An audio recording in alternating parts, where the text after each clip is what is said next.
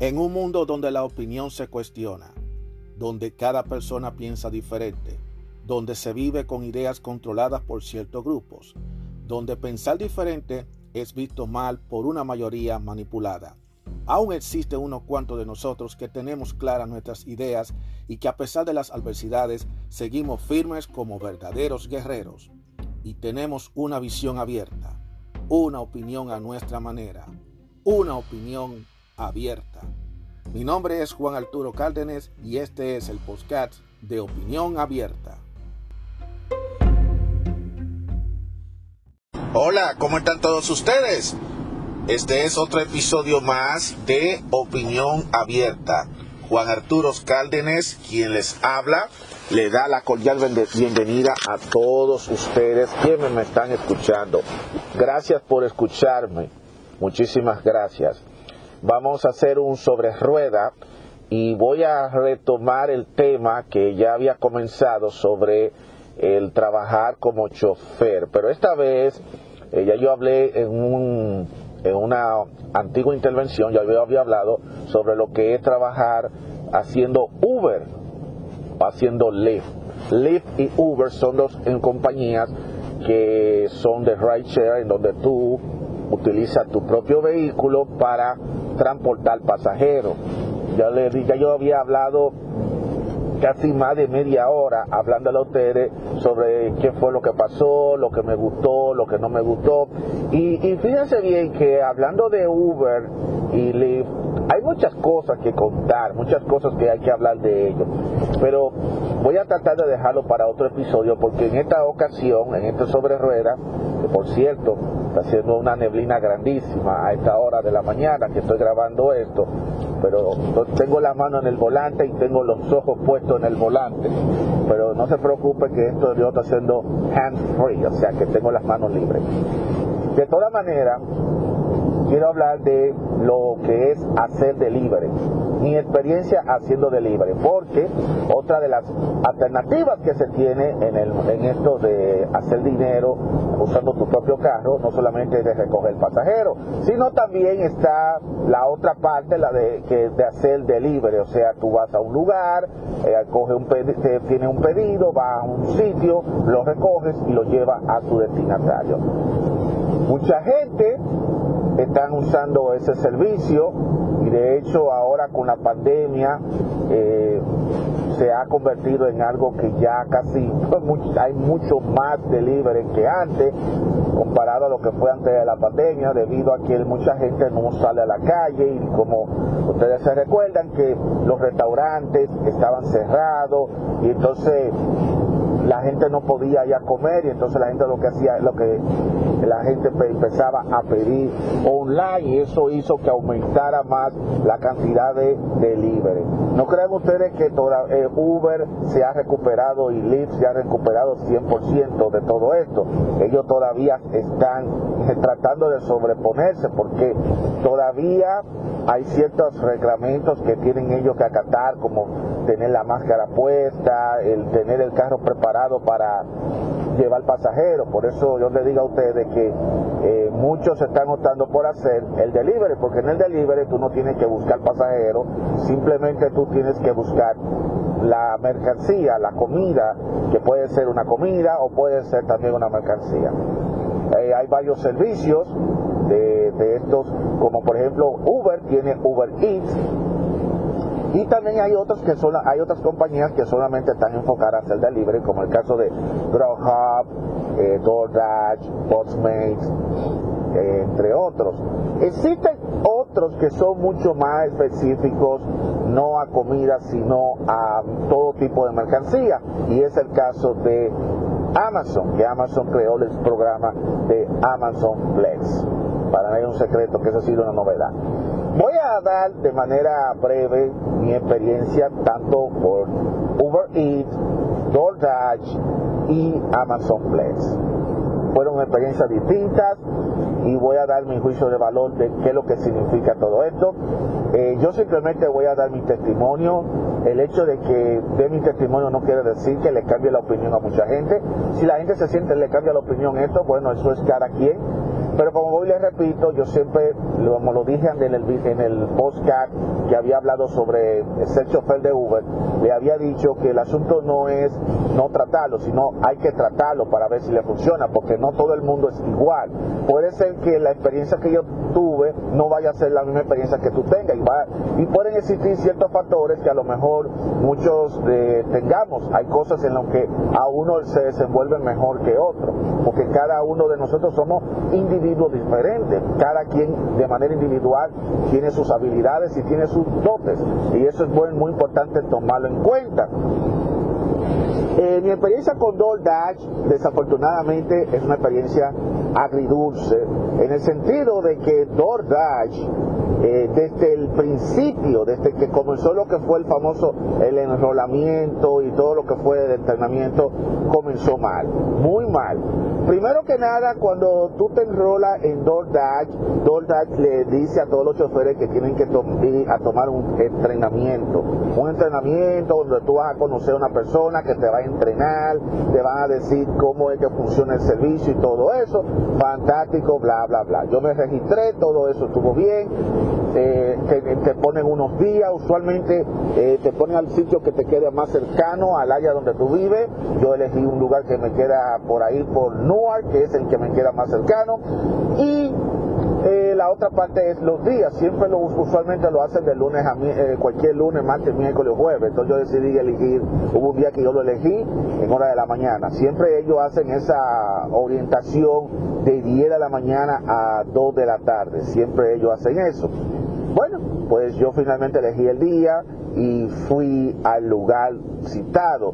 Pero resulta que cuando yo voy allá, eh, la persona eh, la, persona encargada de dar la orientación simplemente me dijo, eh, lo primero que hizo fue que nos sentamos eh, y nos dijo, ok, entra toda tu información aquí, entra la información allí, entra esto, entra aquello, se te va a dar una tarjeta, vamos a activar la tarjeta, bla, bla, bla, toda esa cosa, una tarjeta prepagada, que, una tarjeta que tú vas a usar, porque hay órdenes que a veces tú la haces y que te piden la tarjeta de DoorDash, o sea que tú mismo eres el que, está, tú eres el que hace la orden, no el que pide, esas son cosas que cada compañía la tiene.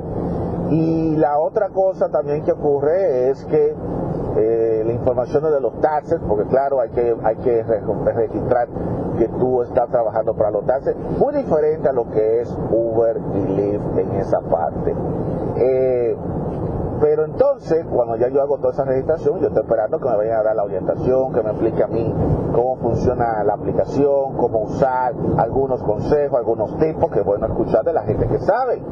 Pues resulta que esa persona me dijo a mí que yo todavía no podía manejar porque todavía no habían, no, no habían recibido la notificación de que mi licencia y mi registración eh, habían sido aprobadas por total. Entonces, ¿qué, ¿qué significa esto? Dije, bueno, no, que tú vas a tener que, eh, tienes que, tan pronto que lo reciba, tú manda la notificación por email, le manda un email diciéndole que por favor te lo activen para que ellos sepan de que tú lo activaste. Pues, pues, ahí ya comenzó, ahí comenzamos mal.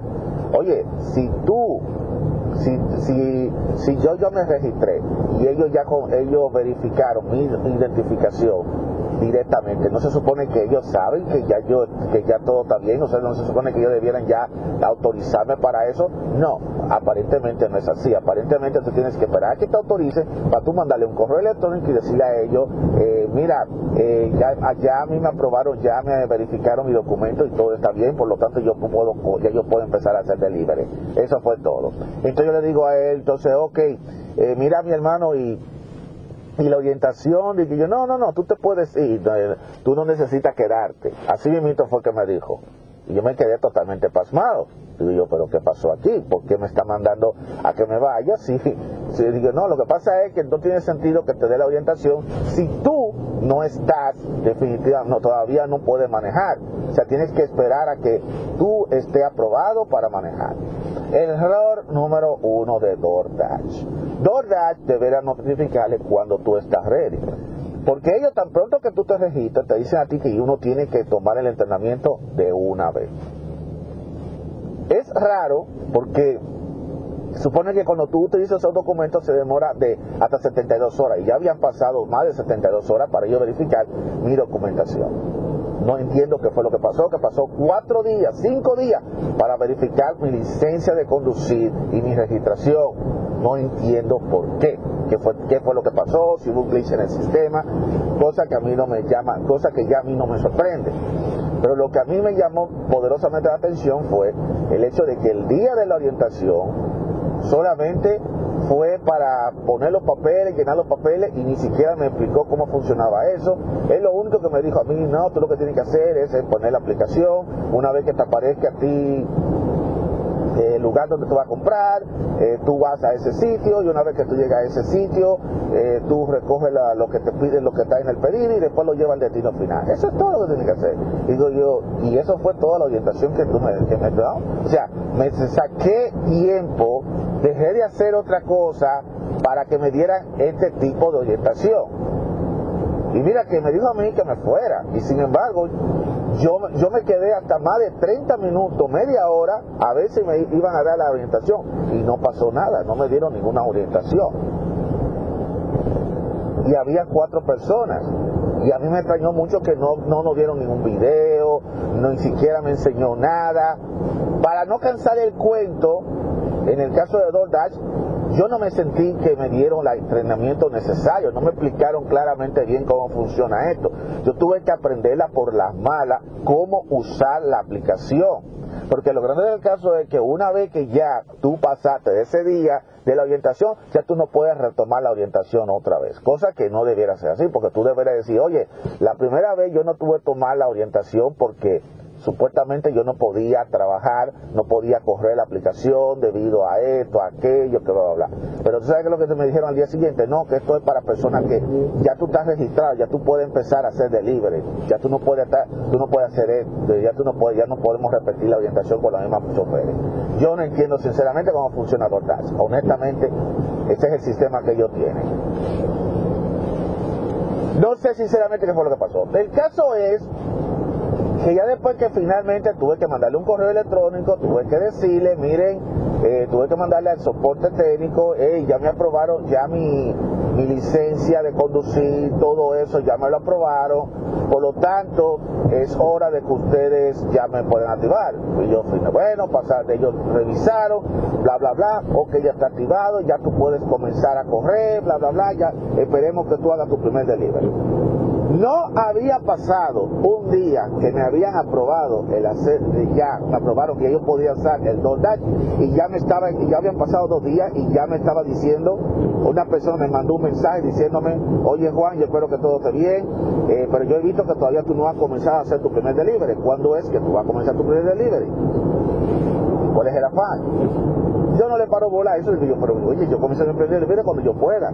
Además, en, los días que me llegó esa aprobación, yo no podía hacer ningún tipo de delivery porque tenía otras diligencias que hacer y además tenía un tengo un trabajo también en la noche que tenía que cumplir porque eso de, del dólar lo hice fue durante el tiempo que yo tuve sin trabajar en, el día, sino nada más tenía un trabajo de tiempo y medio en hora de la noche, o sea, fue justamente al mismo tiempo en que yo también hacía Uber y hacía Lyft, o sea, fue durante ese periodo.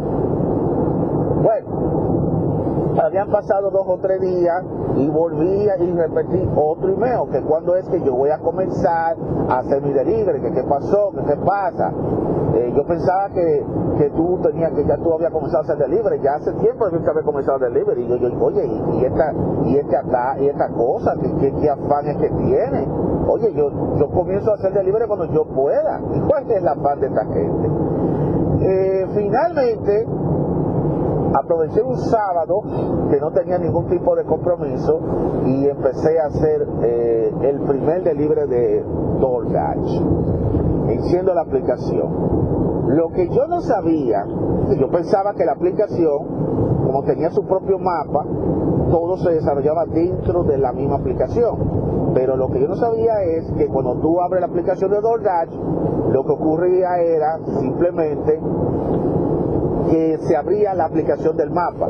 Por ejemplo, yo te decía a ti la locación de donde tú tenías que ir, en un restaurante o una pizzería o lo que sea, tú ibas. Pero cuando tú buscabas para ir hacia el restaurante, hacia el sitio, para seguir el mapa, se supone que toda dirección, como si fuera el GPS, cómo llegar, dónde doblar, dónde meterte, dónde esto, dónde lo otro, se supone que debiera decírtelo en el mismo, en el mismo programa, en la misma aplicación. No, no es así. Ellos abren la aplicación, una aplicación externa de Google Mapa. Google Mapa. Entonces, ¿qué sucede? Que cuando tú usas Google Mapa, ya no estás usando la aplicación de DoorDash. Por lo tanto, tienes que estar arriba de las dos aplicaciones, porque en una puede ocurrir, ok, automáticamente yo le, eh, la aplicación de DoorDash le manda la dirección a donde tú tienes que ir, a la dirección que tú tienes que ir, por el Google Maps solamente se hace cargo de ubicarte cuáles son los pasos que tienes que llegar para llegar al destino, no necesariamente al restaurante donde debe ser. Me tocó finalmente ir a un restaurante. Para mí ese fue el primer delivery y el más complicado de todo delivery. Porque primero me tocó ir a un restaurante donde no había estacionamiento para yo poner el carro y tenía que durar menos de cinco minutos estacionado en un sitio ahí, en un estacionamiento fijo, porque había uno de security mirando si tú te pasabas de los cinco minutos para mandar a llamar una grúa. A partir de ahí comenzó el estrés. A partir de ahí fue que yo empecé a estresarme demasiado. Porque entonces cuando yo voy al restaurante a buscar mi pedido, vaya sorpresa, todavía el, todavía la receta no estaba lista y tenía que esperar ahí unos 5 a 10 minutos. Eso no termina ahí. DoorDash te pone todo, te lo te toma el tiempo. Primero, te toman el tiempo desde en qué tiempo tú llegas al restaurante a recoger el pedido. Te toma el tiempo y entonces a partir de ahí, cuando tú llegas, tú tienes que registrar que ya llegaste. Una vez que ya tú llegues, pues entonces eh, le pone el pedido, ellos te ponen, ahora empiezan a calcular el tiempo en que supuestamente el pedido tiene que llegar al destino. O sea, tiene que llegar a tal hora. Y si a hora. O sea, ellos te están midiendo el tiempo. En la aplicación no toma en cuenta cualquier tipo de, de, tardanza que puede ocurrir si el restaurante, por ejemplo, se toma 10, 20 o 30 minutos para darte el pedido. Ellos no toman en cuenta eso. Partir de ahí fue que comencé a tener estrés. ¿Por qué? Porque DoorDash definitivamente eh, estresa a cualquiera porque DoorDash te mide el tiempo, todo te lo mide. Te mide el tiempo que te toma tú de ir al restaurante, el tiempo que te toma para recoger esa mercancía, ese, ese pedido, y luego el tiempo desde el restaurante hasta el destino final. Realmente fue demasiado estresante.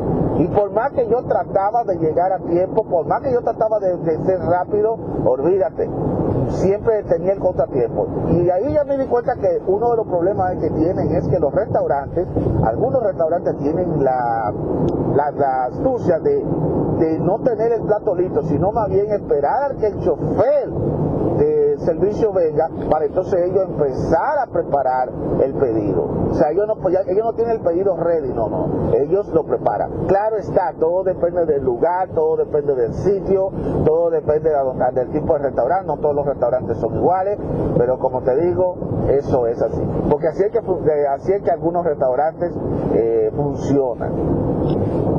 Eh, en lo que yo voy llevando el delivery ocurre una situación de que cierran todas las avenidas, todas las calles y yo me explico qué es lo que está pasando. Todo está cerrado, hay un tranque en el tráfico y el delivery que se supone que se debió haber hecho en aproximadamente 10 o 15 minutos me tomó aproximadamente dos horas y media. Así como ustedes lo están escuchando, dos horas y media. Pero la culpa no fue mía. La culpa fue sencillamente que tuve la mala suerte de que el, cuando yo en lo que yo iba a llevar el delivery hacia el destino, las calles estaban todas cerradas, precisamente porque había un dichoso maratón ese día y tenía todas las calles cerradas.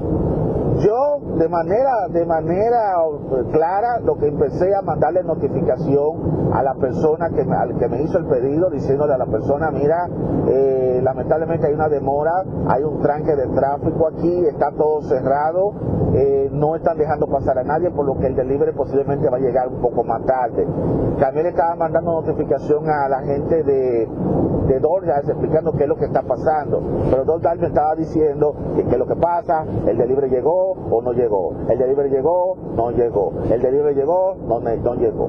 Después de dos horas y media, finalmente le llevo el delivery y lo tuve que dejar ahí, porque lo tuve que dejar ahí, pero fue demasiado estresante. El congestionamiento que yo tuve y entonces después cuando estábamos para buscar estacionamiento, para parquearme, el, que estacionar el vehículo fue también otro tipo de, de, reto, porque hay que ser claro, cuando tú te toca hacer delivery en una ciudad grande donde hay donde hay donde el estacionamiento es un factor y donde hay mucho tráfico, esos son los grandes retos que uno tiene que pasar. Bueno, paseo, e, pasó ese delivery. Fue el primer y único delivery que yo hice, eh, porque la verdad que ahí se me fue casi toda la tarde y, por la experiencia que tuve decidí no hacer más delivery. Ese delivery apenas me salió por, una poquita cantidad de dinero, no quisiera ni siquiera ni mencionar la cantidad de dinero. Después otro día traté de volver a hacer de nuevo DoorDash y que lo voy a hacer de nuevo, pero esta vez voy a tratar de, de, no repetir los mismos errores. Y lamentablemente pasó peor, otra vez me pasó lo mismo, pero esta vez fue todavía mucho más grave. Me recibo un pedido para tomar la, la orden en un Burger King. Y resulta viene a ser que el mapa me presenta que está Burger King, pero cuando le envía la notificación a, Google Mapa, aparentemente para Google Mapa ese King no existe. Y yo me quedo totalmente sorprendido diciendo, ¿cómo va a ser? Y entonces yo, el Google Mapa está perdido, no ubica ese Burger King. No sé si fue que la dirección que se dio de ese Burger desapareció, no sé si algo pasó. El caso fue que yo duré casi más de media hora buscando a un Burger King hasta que yo paré con el Burger King, pero tuve que ser guiándome del mapa porque digo yo, bueno, el único Burger King que yo conozco es un Burger King que hay ubicado dentro de un mall. Pero el problema está que para Google Mapa esa dirección existe, ese Burger no existe. Yo realmente no entiendo cómo es que esto funciona. Eh, eso de usar dos aplicaciones, uno de navegación y uno para el para lo del DoorDash, eso es demasiado confuso, muy confuso para mí. Que fue algo que me debieron haber explicado en la orientación, pero nunca me lo explicaron, desafortunadamente. Y cuando traté de pedir una nueva orientación, me dijeron que ya yo no podía tomar otra orientación, que solamente era una sola vez. Es decir, si tú no cogiste la seña la primera vez, tienes que, te jódete, resuelve como tú puedas. Y eso fue una de las cosas que me desencantó de DoorDash. DoorDash no es malo. DoorDash no es malo. Yo creo que lo malo de DoorDash, porque por lo menos DoorDash te pone en avance cuánto más o menos te va, tú te vas a ganar. Y hay días en que tú puedes hacer buen dinero. El problema de DoorDash es que tiene que estar con la dependencia de dos aplicaciones que a veces tú tienes que usar la navegación. Y entonces, el, cuando tú usas la navegación, tú no estás usando DoorDash. Y el otro problema también que tiene, y yo no sé si eso ellos lo han resuelto, es que en la misma aplicación eh, no se actualiza, no se actualiza tan rápido. Eh, tiene, ha tenido muchos glitches, muchas cosas. Por ejemplo, yo recuerdo que en una me salió un orden y ellos te dan a ti apenas 5 segundos para tú tomar la, para tú tomar eh, la orden. Si tú dejaste pasar los 5 segundos, ya lo perdiste, ya tú no lo puedes volver a tomar. Y hay veces en que yo le presiono que sí voy a tomar, que la tomo, y entonces resulta que eh, se tranca el programa, se, se falla el programa. Y yo digo, ¿qué es lo que está pasando? Sinceramente, ¿qué es lo que está sucediendo? Desafortunadamente, eh, tuve muy mala experiencia con DoorDash. Yo creo que fue un asunto de la aplicación, también parte de, experiencia que yo debía haber tomado. Yo me desencanté tanto con DoorDash porque yo creo que es el estrés que me da a mí el simple hecho de yo tomar, de yo tomar una orden y, y, y entonces que me venga una nueva orden y entonces por estar usando la navegación de una vez automáticamente me saca de la orden. Al momento de yo seleccionar la orden me dice a mí, ya lo siento mucho, ya tú perdiste esta oportunidad. Y eso frustra demasiado.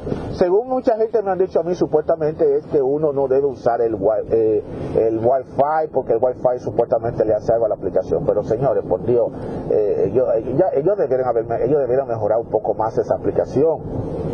Ellos con esa aplicación que ellos tienen, lo que debieran hacer es, integrar el, servicio de Google Maps o el servicio de Waze, integrarlo en el mismo programa y no tener que estar, que uno tenga que estar abriendo, que ellos abran el programa de mapa para que te, para que te dé las direcciones, sino que automáticamente dentro del mismo mapa tú automáticamente puedes entonces moverte.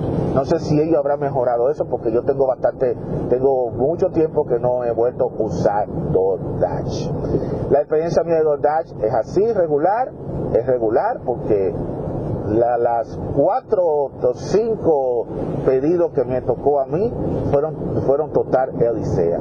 Porque mucha gente pensará que el hacer del DoorDash es simplemente, ah, es muy fácil porque es solamente hacer delivery, pero hacer delivery, no creen ustedes, tiene, su, tiene sus momentos, tiene sus pros, tiene sus contras. Yo creo que lo, el único pro que tiene directamente, eh, para mí en lo personal, es que tú no tienes que tener un pasajero, tú no tienes que estar recogiendo y dejando pasajeros. Pero ahí ese, esa, ese eso, esa ventaja es también una desventaja, porque entonces tú tienes que lidiar con más gente, porque tienes que lidiar directamente tanto con, con la gente del restaurante, donde tú vas a recoger el pedido, y tanto también con la persona a quien tú le vas a llevar la comida específicamente. O sea que tú, tienes que interactuar más. O sea, si tú te pones a darte cuenta, la gente, ah, yo no quiero hacer, yo no quiero hacer Uber, yo no quiero hacer Uber, no quiero hacer Uber y no quiero hacer nada de eso, porque yo no quiero estar lidiando con con pasajeros, pero tú tienes que lidiar con clientes. O sea, que como quiera, da lo mismo. O sea, que tú lidias más porque tienes que ir al restaurante y lidiar con los empleados, de, los empleados y la, gente del restaurante y también tienes que lidiar con, los pasajeros. Y, hemos visto casos de gente, de otras personas, que a veces te vas a encontrar con gente en los restaurantes que te van a tratar mal, así como gente que te van a tratar bien. Igual que el que te recibe también en la mercancía, que te van a tratar de la misma manera.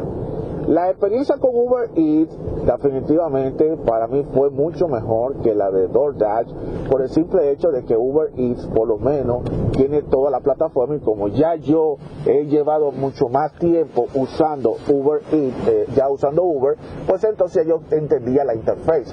Me encantó muchísimo porque por lo menos me permite a mí eh, hacer eh, delivery. Lo malo de Uber Eats es en la zona donde yo estaba haciendo Uber Eats, desafortunadamente había demasiada personas haciendo delivery. De hecho, yo sé que hay unos restaurantes de comida rápida y cuando yo voy a la, restaurante de comida rápida, lo primero que me encuentro es con un montón de bicicletas. La mayoría de los que hacen delivery andan en su propia bicicleta, que eso es una de las ventajas, el tener una bicicleta, tener una bicicleta. Por lo tanto, para hacer delivery tú no necesitas usar carro.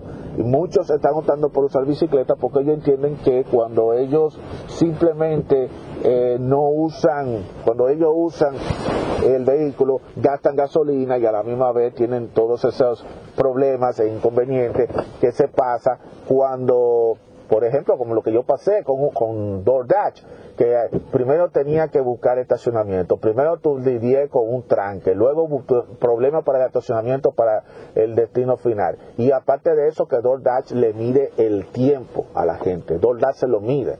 No crean ustedes que DoorDash no se lo mide, todo se lo tiene, porque para DoorDash es importante no solamente que tú complementes el viaje, no que tú le lleves el delivery, sino que tú lo hagas en el tiempo que ellos te dicen. Si ellos te dicen a ti que el delivery tú lo tienes que recoger en el restaurante a las 4 y 15, el objetivo es que tú lo recojas a las 4 y 15 y yo lleve a más tardar a las 4 y 30. Pero ¿qué pasa? Que eso es lo que ellos quieren que tú hagas. Eso es así como debe ser.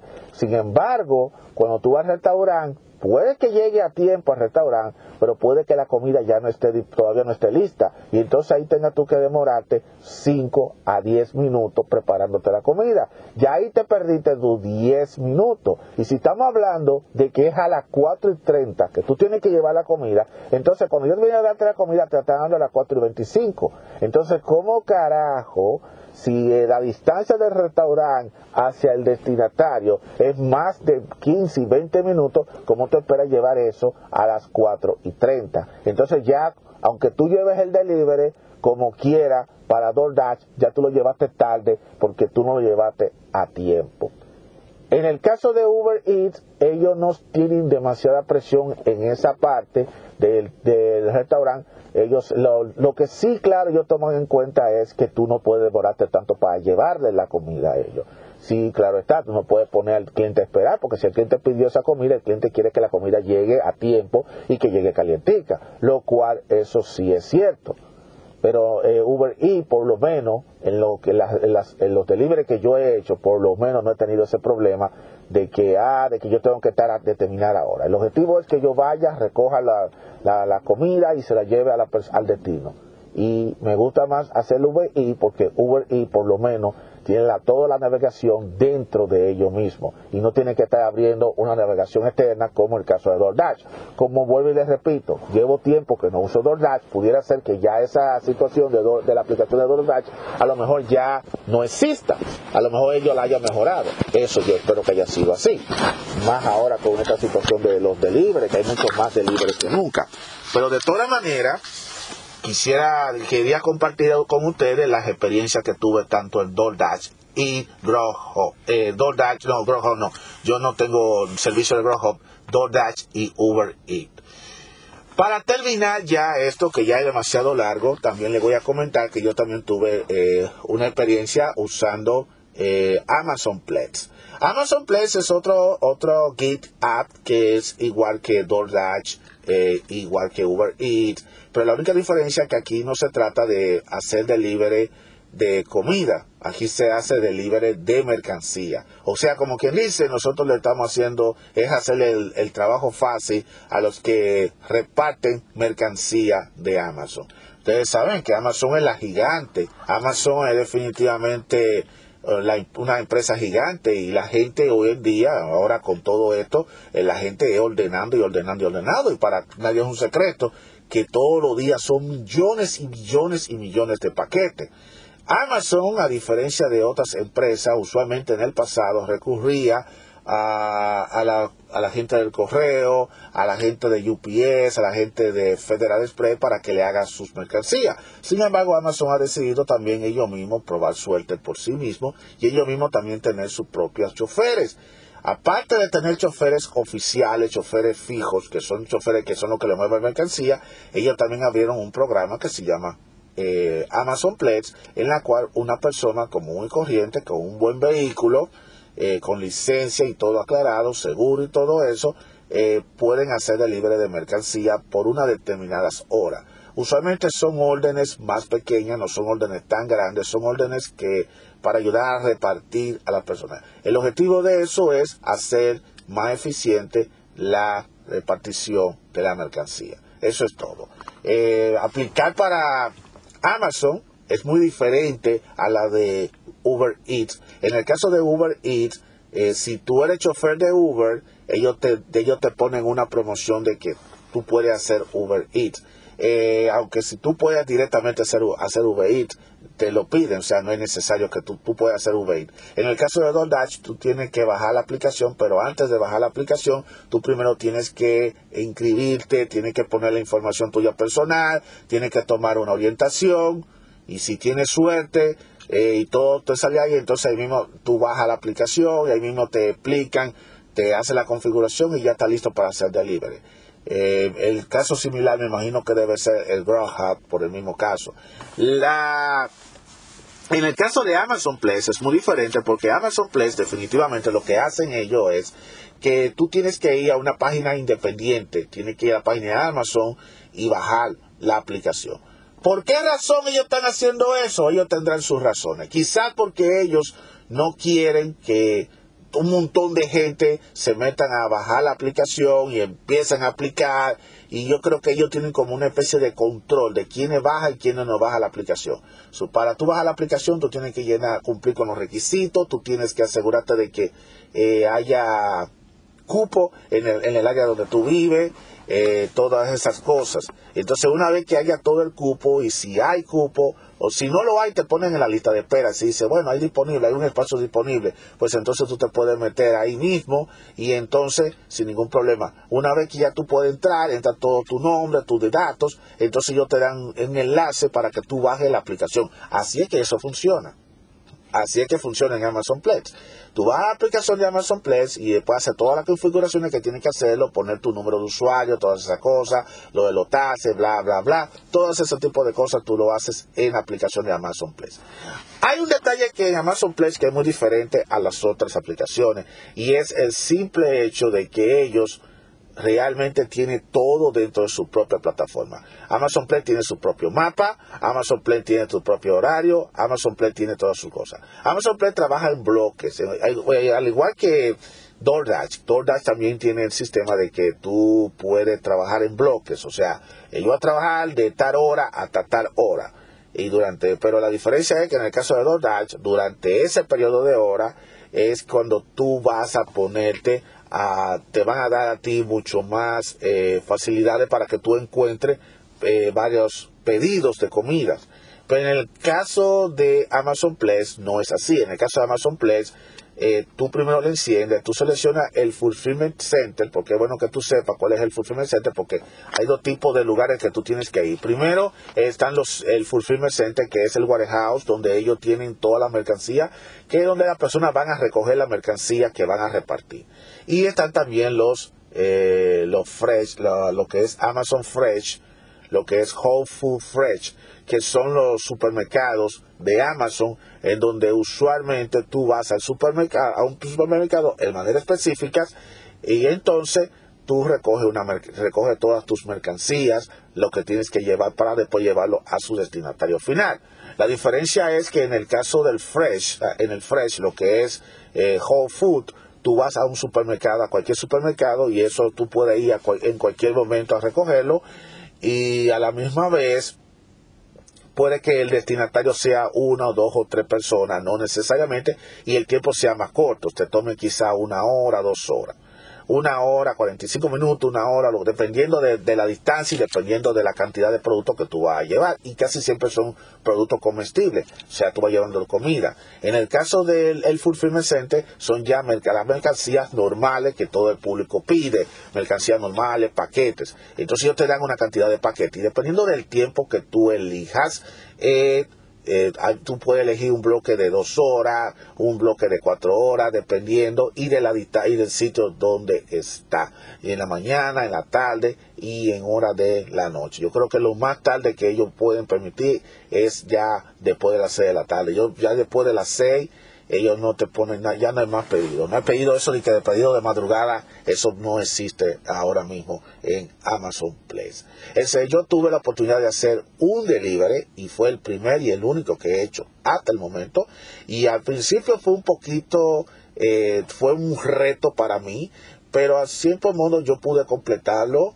Aunque claro está, ellos esperan que tú lo complementes en tres horas y yo me pasé de las tres horas, eh, lo reconozco, me pasé un poquito más de tiempo, me excedí de tiempo, pero con todo y todo pude hacerlo. Eh, lo único que pasó al final fue que habían, habían unas cajas de, unas mercancías ahí que aparentemente parece, parece que la mezclaron junto con la mercancía que yo tomé y no estaba dentro de la lista, porque usualmente cuando te dan la mercancía tú tienes que escanear cada caja y todas las cajas que te ponen ahí, todas las cajas, son las que tú vas a, vas a ir retirándote. Al principio fue un poquito difícil, pero después poco a poco fui cogiendo el piso porque lo que yo hacía era que iba a las direcciones que me iba pidiendo. No necesariamente tienes que seguir cada dirección, tú simplemente vas o oh, ve a tal sitio, a tal sitio, a tal sitio. Y a veces, según tú ibas acomodando las cajas, tú lo acomodabas por dirección. Había en una sola calle más de un lugar que yo tenía que depositar cajas, lo cual era mucho más fácil, no tenía que estar moviendo muchos vehículos. Y eso fue así.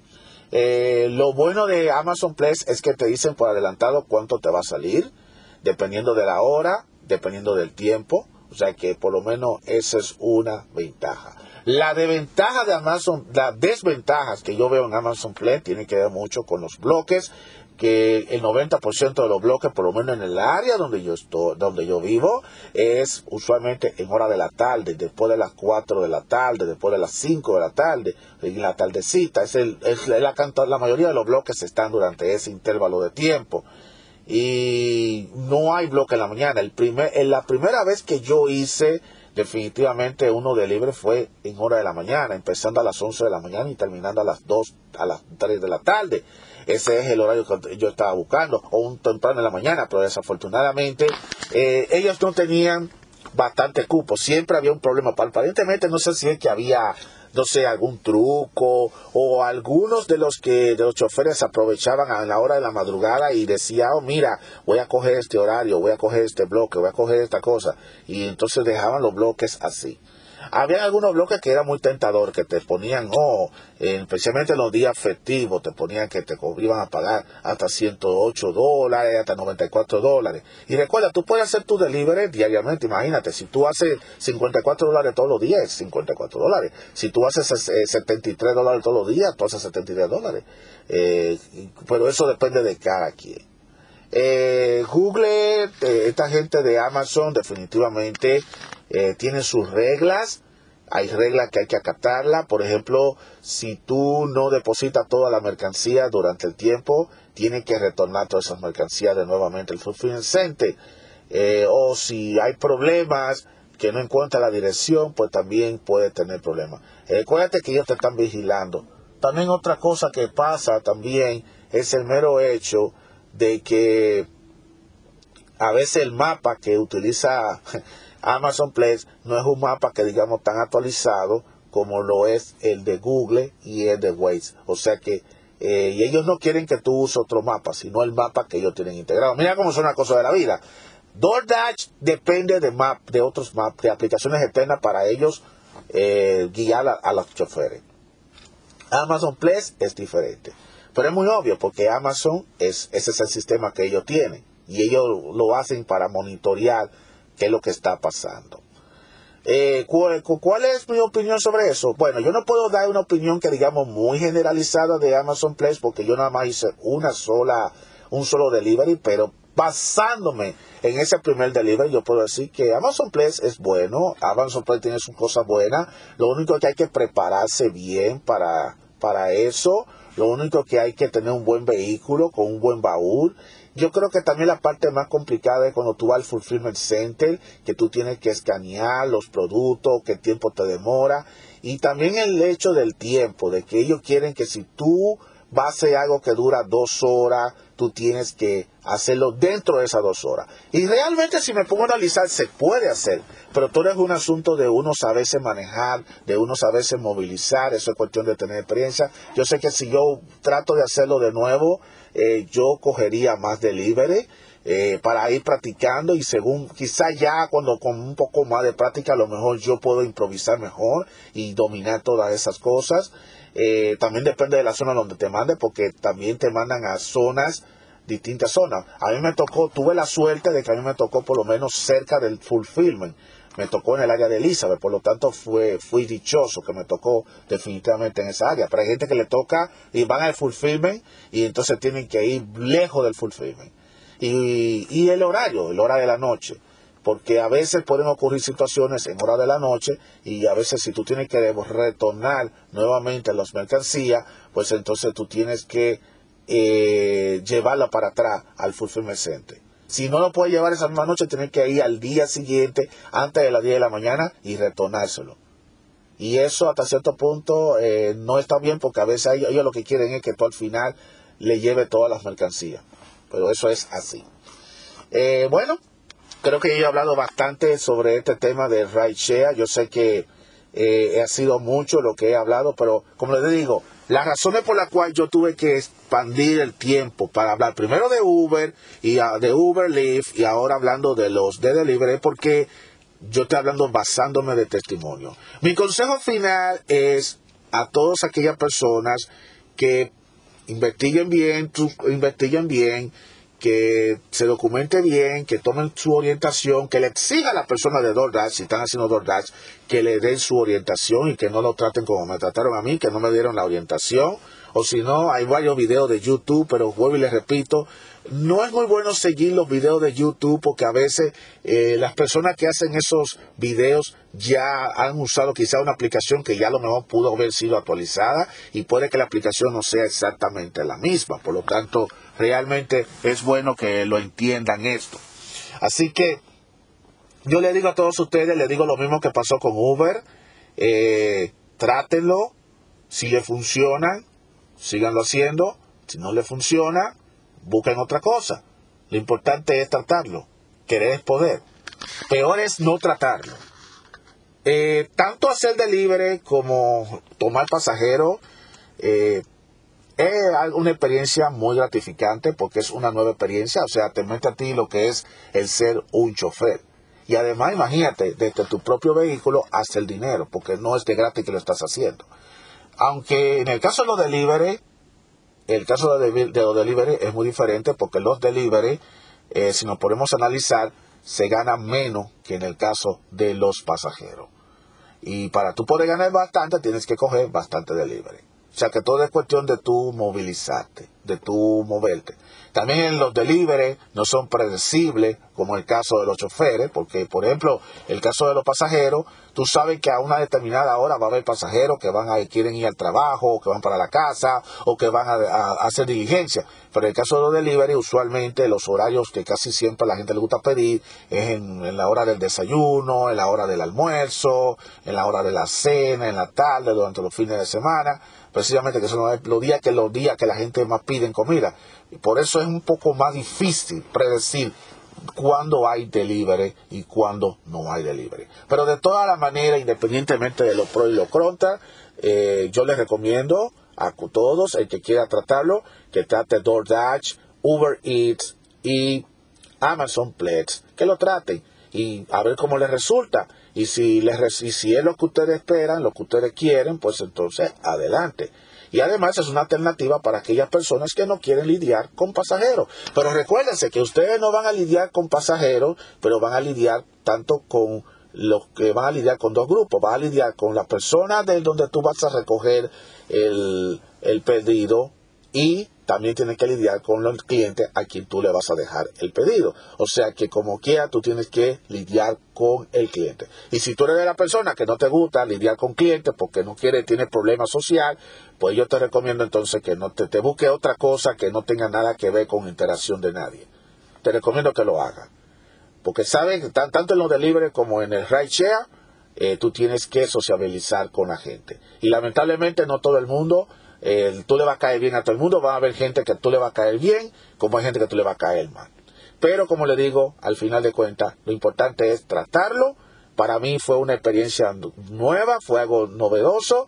A pesar de todas las altas y las bajas que tuve, es una experiencia que yo la viví y por lo menos lo traté y es lo más importante. Trátenlo y, y ustedes verán si le funciona o no. Así de sencillo. Así que ya lo saben, Después vamos a seguir hablando de otras, de otros Git app y de otras cositas más que se me quedaron pendientes, pero ya yo he hablado bastante sobre esto. Y le quiero dar muchísimas gracias a todos ustedes si llegaron al final de este audio. Eh, gracias por escuchar este postcat. Y será hasta la próxima. Nos vemos.